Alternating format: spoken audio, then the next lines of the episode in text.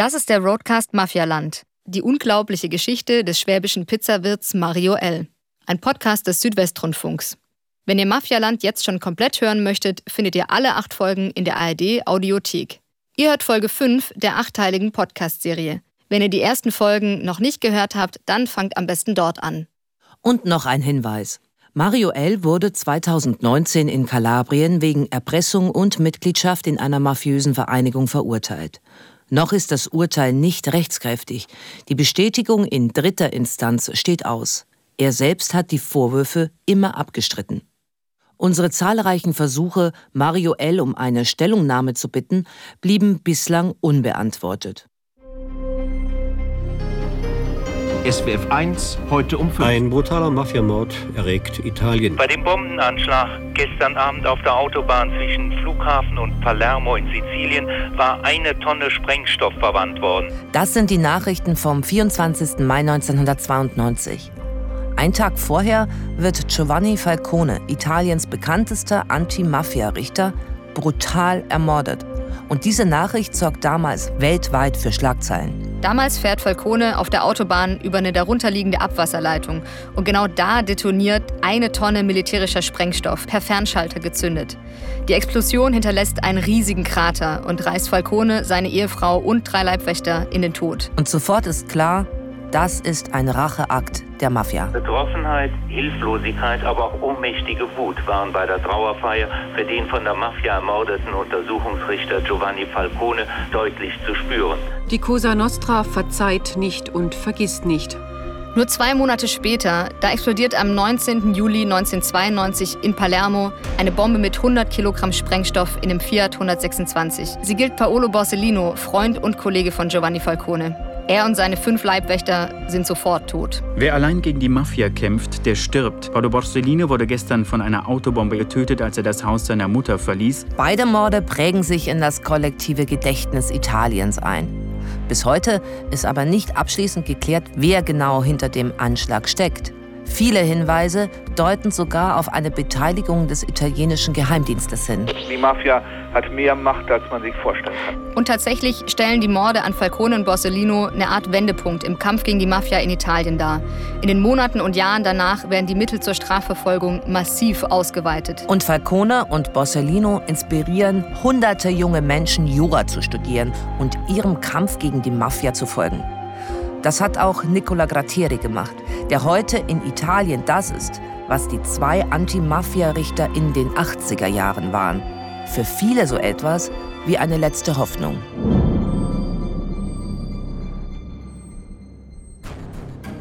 Wir treffen den Mann, der seit Jahrzehnten die kalabrische Mafia jagt. Ich bin ein bisschen aufgeregt. Du bist aufgeregt? Den Typ zu treffen jetzt.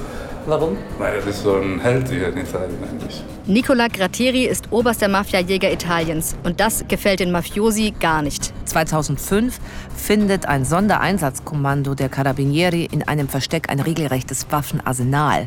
Kiloweise Plastiksprengstoff, Zünder, Raketenwerfer, Kalaschnikows, Handgranaten. Und alles für einen Anschlag auf Grattieri bestimmt. Aber ans Aufgeben denkt Grattieri nie. Und Deutschland spielt in seinem Kampf eine entscheidende Rolle. In Deutschland kann ich mit zwei Koffern voll Geld in ein Autohaus spazieren, einen Audi A8 kaufen und keiner fragt mich, woher das Geld kommt. In Deutschland wäscht die Drangheta ihr Geld. Aber wie tut sie das genau? Und wie schätzt Italiens Mafia-Jäger Nummer 1 unseren Pizzabäcker Mario L. ein? Und wir treffen diejenigen, die sich täglich gegen die Drangheta stellen. E. Was ist schlimmer, fragt Safiotti zum Schluss. Die Angst, deine Arbeit oder dein Leben zu verlieren? Oder aber mit dem Wissen zu leben, nichts getan zu haben, damit die Dinge besser werden? Das ist der Roadcast Mafialand. Die unglaubliche Geschichte des schwäbischen Pizzawirts Mario L. Ein Podcast des Südwestrundfunks. Folge 5: Die Jäger.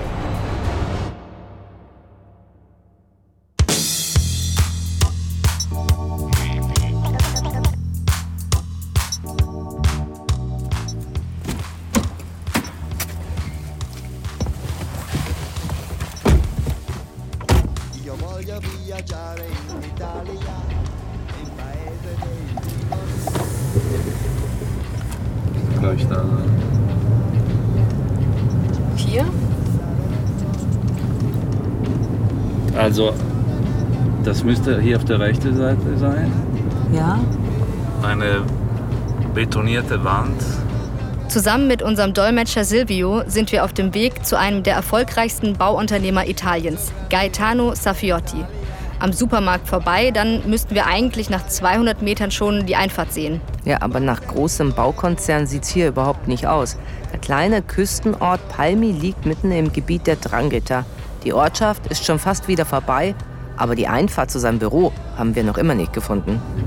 Dann Google hatte mir irgendwo hier was gezeigt, ne? Genau, dann ist das hier. Hier, das hier. Ja. Das da? Okay. Ah, okay. Gut. Das hier.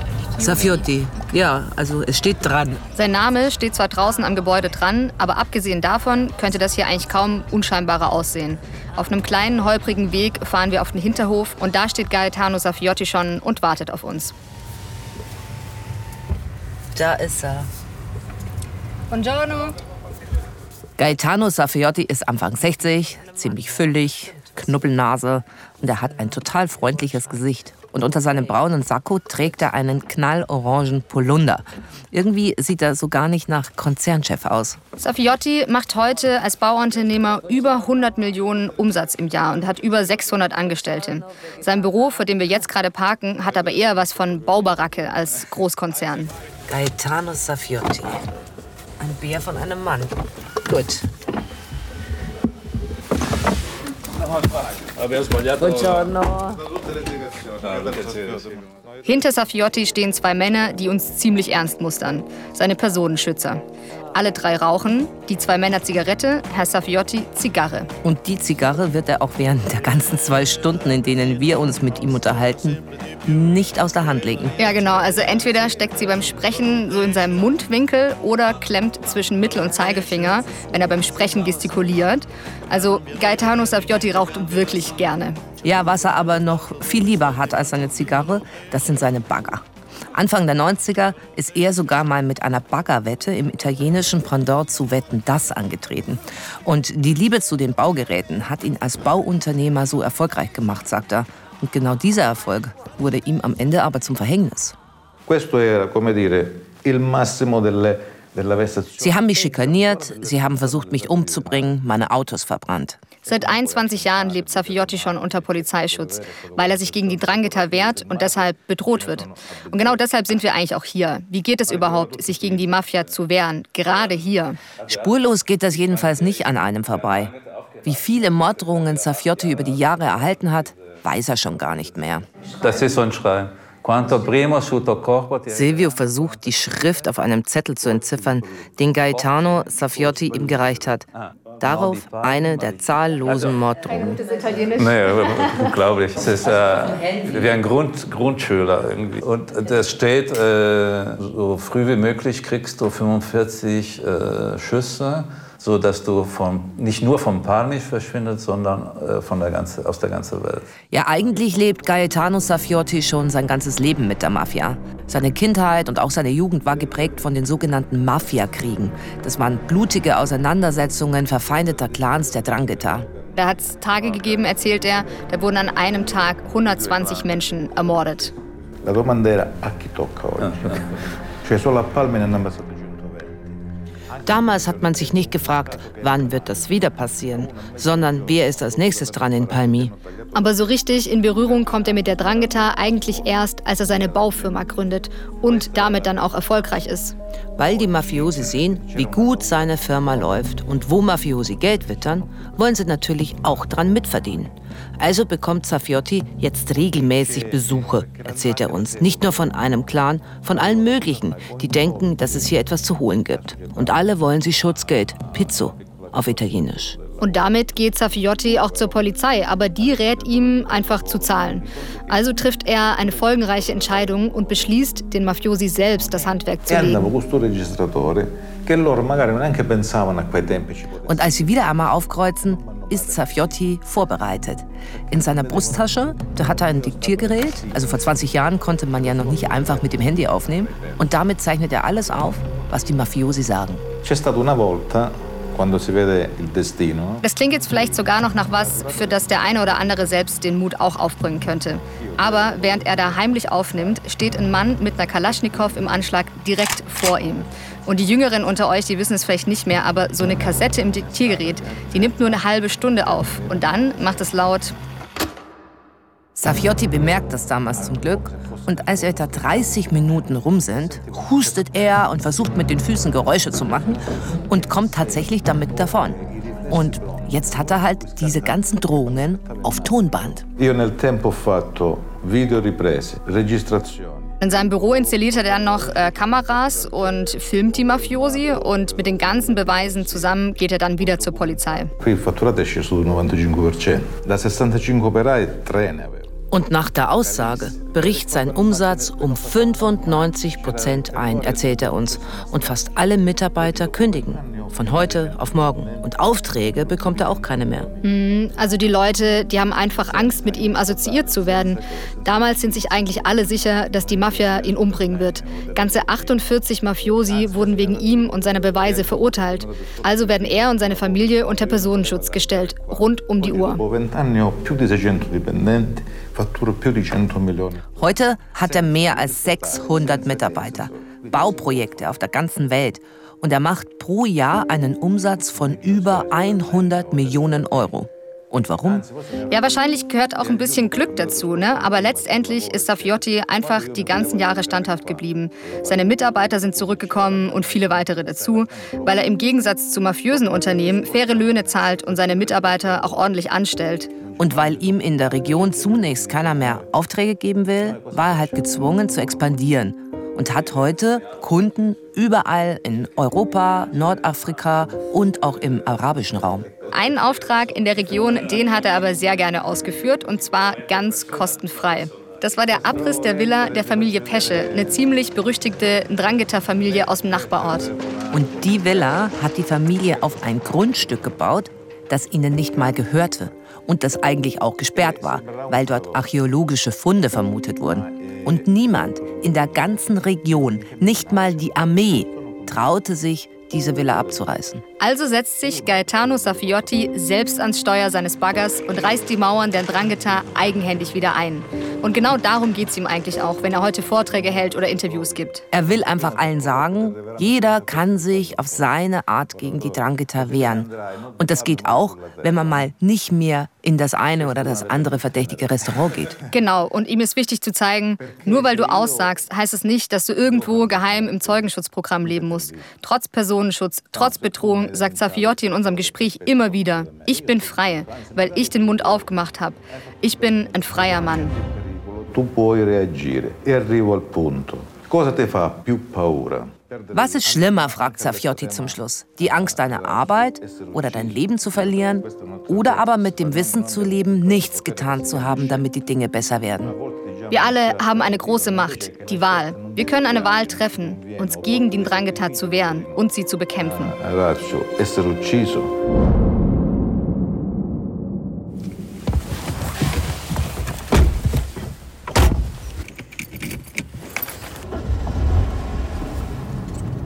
Ich, ich fand auch, was er über Freiheit auch gesagt hat, das hat mich sehr beeindruckt. Ja, weil er nicht von der Mafia abhängig ist. Ne? Er hat Freiheit dadurch erlangt, dass er seinen Mund aufgemacht hat. Ja, wobei, wenn man, wenn man da so hinfährt und sieht, dass da diese zwei Typen, seine Personenschützer vorm Haus stehen und er sagt, er hat sie seit 21 Jahren, Ja. ist auch nicht jedermanns Definition von Freiheit, ne? dass man Ja. sich nicht mehr alleine bewegen kann. Ja, stimmt. Aber interessant fand ich ja, dass der vor über 20 Jahren angefangen hat, Mhm. gegen Mafiosi auszusagen.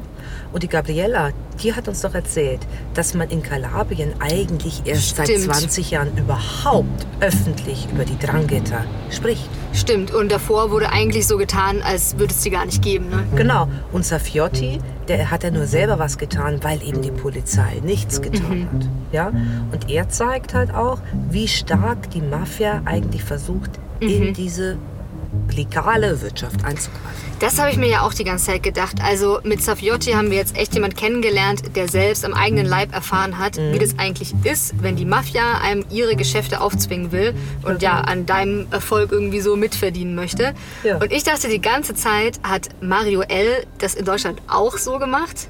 Hm, ja, das ist eine interessante Frage. Also ich glaube jetzt nicht, dass der mit der Kalaschnikow im Anschlag ja. irgendwo gestanden ist. Ja. ja. Aber er gehört ja auch zu einer ganz neuen Garde der Drangheta. Mhm. Ja, und der hat ja seine Schutzgelderpressung viel eleganter, kann man sagen, eingefädelt. Ja, und indem er ja den Gastwirten einfach seine Produkte ja, aufgezwungen, aufgezwungen hat. Ja. Also ich ertappe mich so ein bisschen dabei, wie ich das irgendwie weniger schlimm finde auf eine Art, weil mhm. die Methode halt weniger brutal scheint.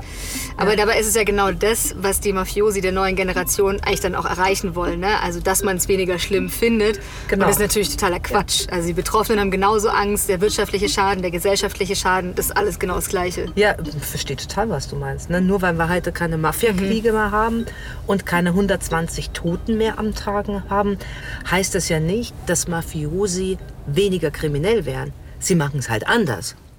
Kleiner Hinweis, das Gespräch, das ihr gerade gehört habt, haben wir spontan im Auto nach unserem Treffen mit Gaetano Safiotti geführt.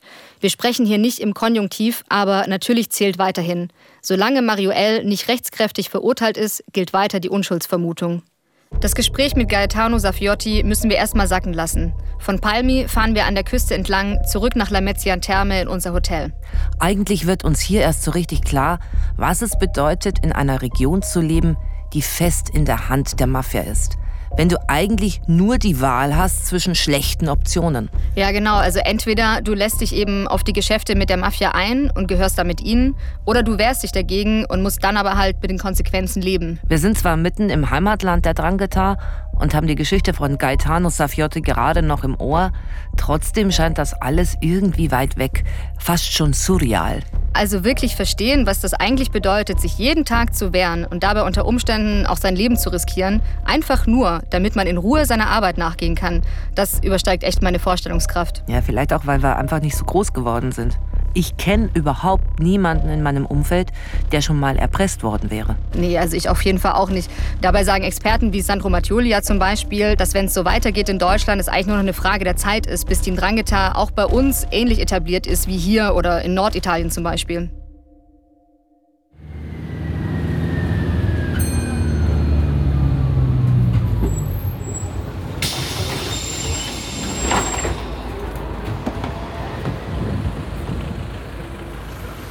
Procura della Repubblica. Die Catanzaro. Da sind wir richtig. Catanzaro ist die Hauptstadt der Region Kalabrien, aber mit gerade mal 90.000 Einwohnern immer noch recht überschaubar.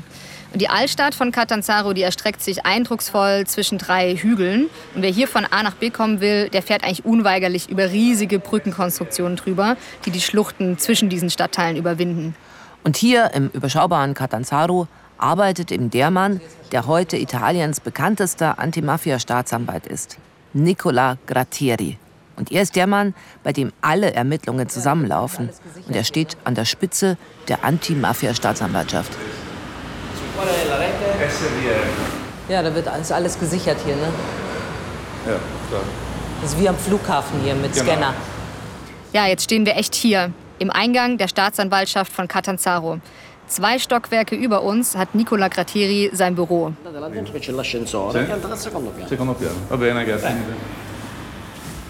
Ist das toll hier. Wunderschönes Gebäude ne? mit diesen alten Bögen. Wow. Vor kurzem erst ist die Staatsanwaltschaft in dieses Gebäude gezogen, ein ehemaliges Kloster, aufwendig restauriert. Und am Rande des ehemaligen Klostergartens ist ein riesiges Plakat angebracht. Ach, hier ist ein großes Plakat von Falcone und Borsellino, oder? Ja, das sind die beiden. Unter dem Plakat steht in Großbuchstaben Per non dimenticare, gegen das Vergessen. Giovanni Falcone und Paolo Borsellino, die ersten, die sich dem Kampf gegen die Mafia angenommen haben. Damals heißt der Schwerpunkt aber noch nicht Kalabrien, sondern Sizilien. Und die Cosa Nostra bestimmt damals klar die Szene.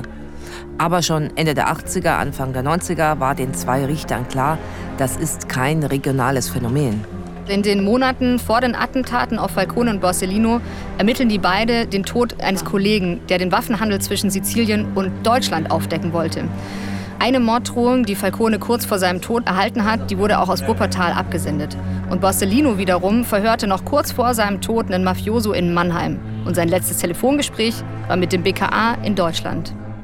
Eigentlich sind die Mafiosi der Drangheta, ja der Cosa Nostra von damals noch ein Dankeschön schuldig, ja? Denn nach den Attentaten wird der Verhandlungsdruck auf die Cosa Nostra massiv ausgeweitet.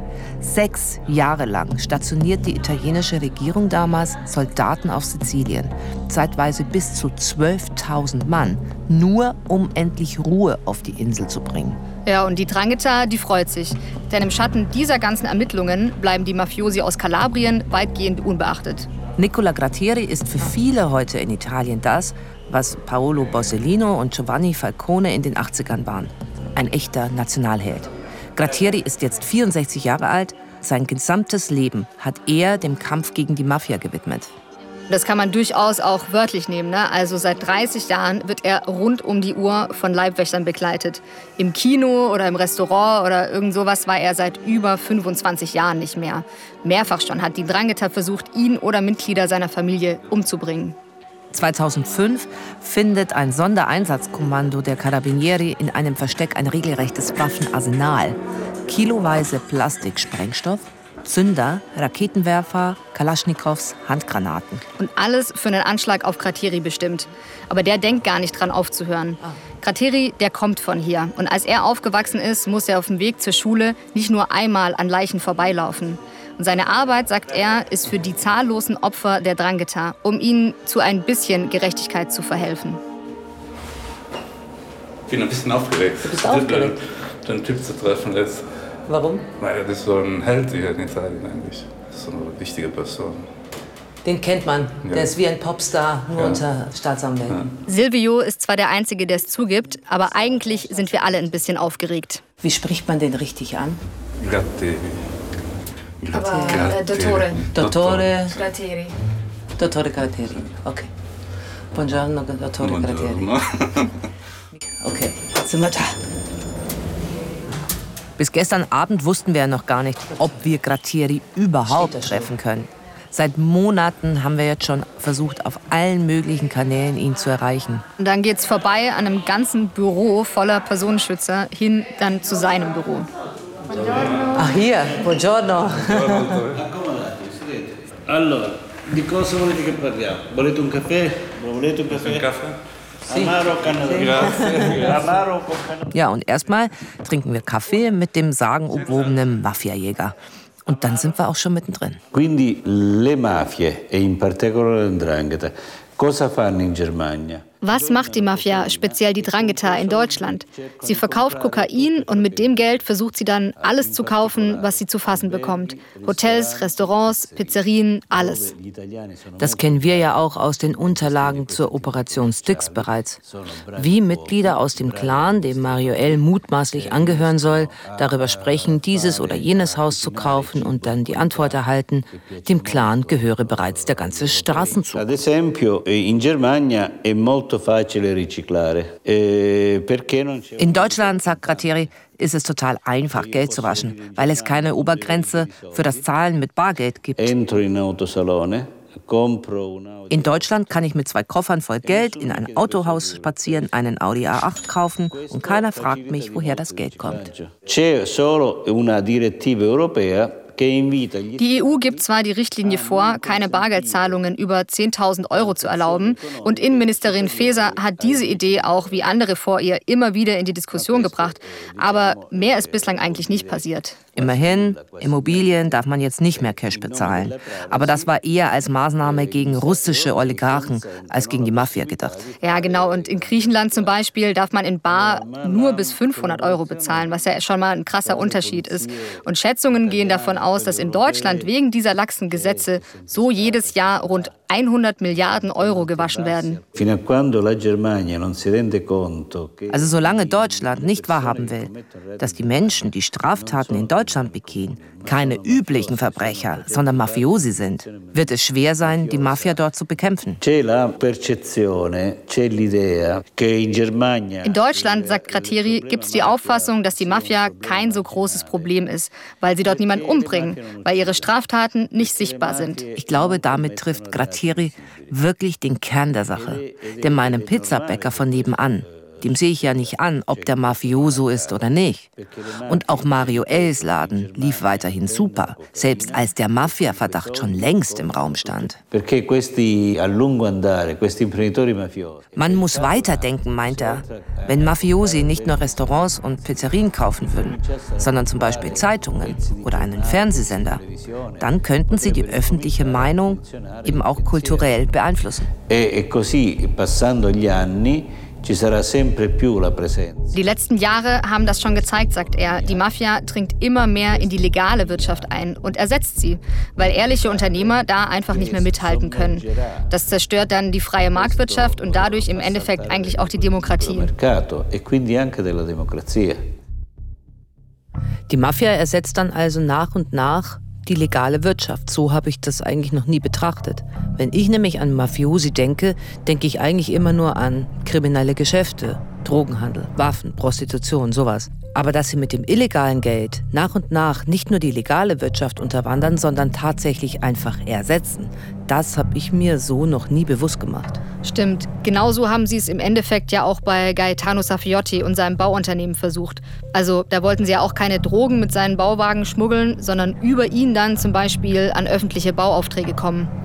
Oft genug funktioniert das ja auch.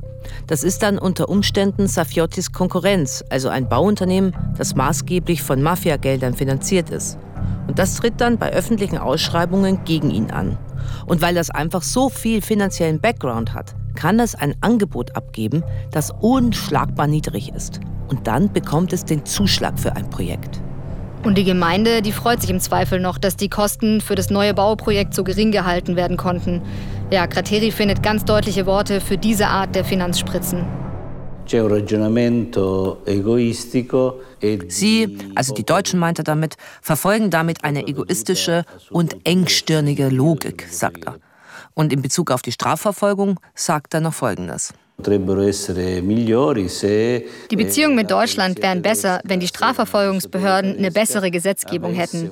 Die Anti-Mafia-Gesetze in Deutschland hinken der Realität hinterher. Sie sind leicht zu umgehen. Für Mafiosi ist es sehr leicht, sich dort breit zu machen.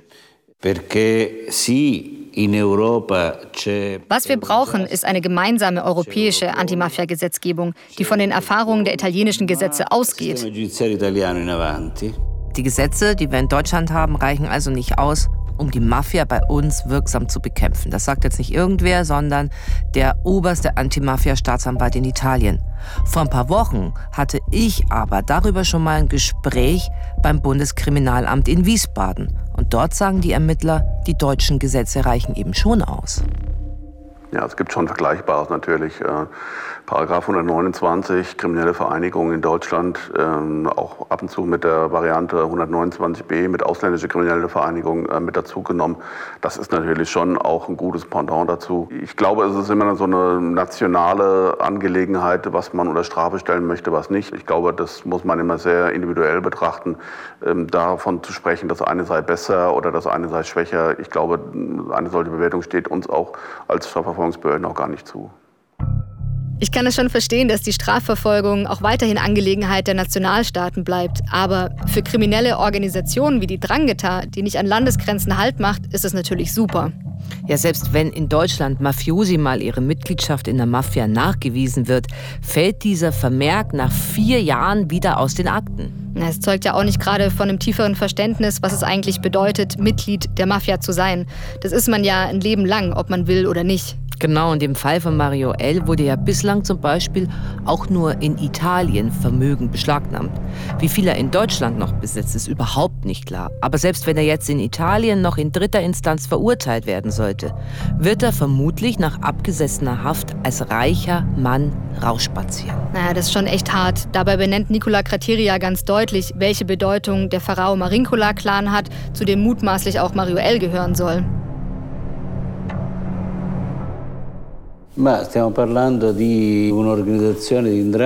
Wir sprechen hier von einer sehr mächtigen kriminellen Vereinigung, sagt Gratteri. Und meint damit den Pharao Marincola-Clan. Und der ist eben nicht nur in der Gegend Crotone aktiv, sondern ist auch in Deutschland mega stark. Die Sache läuft im Grunde so. Sie studieren jede Stadt und jedes Land genau und dann suchen sie ein schönes Restaurant oder ein Hotel, das gut läuft und dann kaufen sie das. In Stuttgart ist das eigentlich genauso. Da gibt es einen italienischen Gastronomen. In internen Unterlagen des BKA wird der als enger Vertrauter Mario Els bezeichnet. Und mehrere Restaurants und Clubs, alle in den besten Lagen der Stadt. Und die gehören ihm wahrscheinlich. Und dann, sagt Krateri, wenn sie diese Lokalitäten haben, treten sie mit anderen Kriminellen vor Ort in Kontakt, um über die dann ihr Kokain zu verkaufen.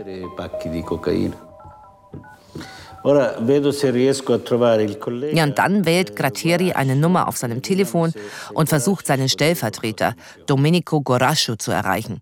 Der, so sagt er uns, leitet bis heute die Ermittlungen zur Operation Styx und soll uns mit detaillierteren Aussagen nochmal weiterhelfen. Das war jetzt aber echt auch dicht, oder? Ja, der sah doch total müde aus. Ja, total. Es also wundert mich auch gar nicht, ne? Also, wo der überall rumtingelt. Der ist auf der ganzen Welt irgendwie bei Ermittlungen mit dabei, ähm, hält Vorträge an Schulen, äh, klärt irgendwie Leute ja, auf. Ja, Schläft der überhaupt mal irgendwann, der Mann?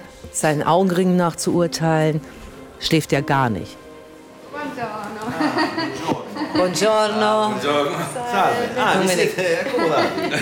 Wir haben es uns schon gemütlich eingerichtet. Okay. Ja, also diese Situation würde es so in Deutschland schon mal gar nicht geben. Krateri hat uns nach dem Gespräch mit ihm einfach in das leere Büro seines Stellvertreters geschoben. Das ist Domenico Guarascio. Und der weiß halt, bis er in sein Büro kommt und drei ihm unbekannte Deutsche da stehen, überhaupt noch gar nichts von unserem Besuch. Aber sonderlich überrascht sieht er auch nicht aus. Guarascio ist Anfang 40, dunkler Teint, Lockenkopf und hat eine fette Sonnenbrille im Gesicht. Wenn ich es nicht besser wüsste, würde ich ja echt sagen, ein bisschen so in die Richtung stellt ich mir eigentlich einen Mafioso vor. So die Art, die wir aus Filmen kennen, ja? Ja, da ist was dran. Aber den Mafiosi sitzt er eher fast täglich im Gerichtssaal gegenüber. Die Ermittlungen zur Operation Styx und damit zu Mario L. und dem Pharao Marincola-Clan hat er federführend geleitet den Job, den kann man ja echt nur mit einer gehörigen Portion Idealismus machen. Gorascio kommt auch gebürtig aus Kalabrien und hat sich dann nach dem Studium in Norditalien bewusst dazu entschieden, wieder genau hierher zurückzukommen, um gegen die Drangheta zu kämpfen. Aber noch bevor unser Gespräch mit ihm überhaupt richtig losgeht, sagt er das hier zu uns. In Italien gibt es seit kurzem ein neues Gesetz, sagt er uns, Danach darf ich jetzt eigentlich gar nicht über laufende Prozesse sprechen.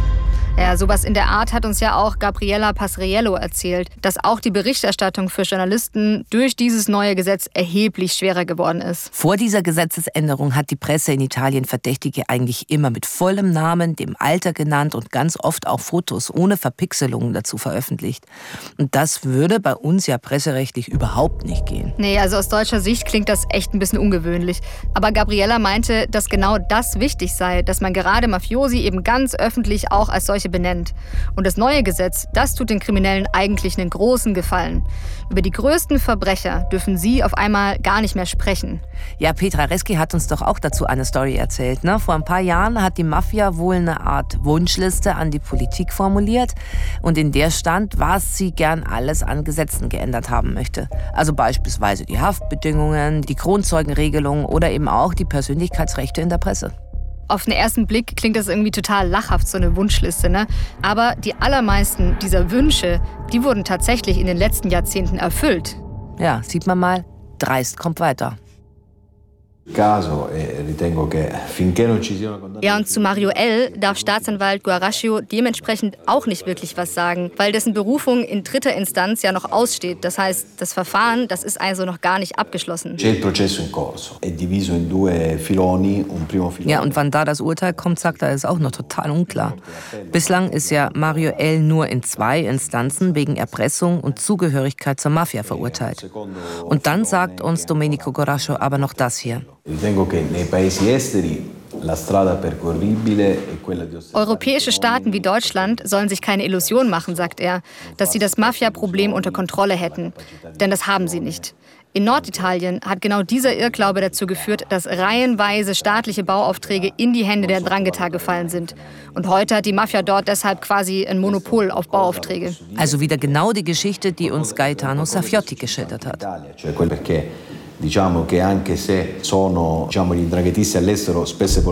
Und auch wenn sich Mafiosi in Deutschland als Geschäftsmänner geben, bleiben sie trotzdem Kriminelle, die Gewalt anwenden contrasto alla criminalità organizzata non può essere solo questo ovviamente. Die Mafia darf nicht nur Thema der Sicherheitsbehörden sein. Sie ist ein kulturelles Problem. Und die Gesellschaft, auch in Deutschland, die muss ein Bewusstsein dafür entwickeln, wie gefährlich die Mafia ist. Eh,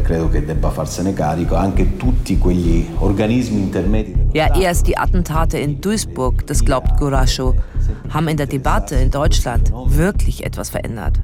Was damals mitten in Deutschland genau passiert ist und ob sich wirklich was verändert hat, erfahrt ihr das nächste Mal bei Mafialand. Heute Morgen, halb drei in Duisburg. Sie verständigt die Polizei, die in der Hofeinfahrt einer Pizzeria sechs Tote in zwei Autos findet.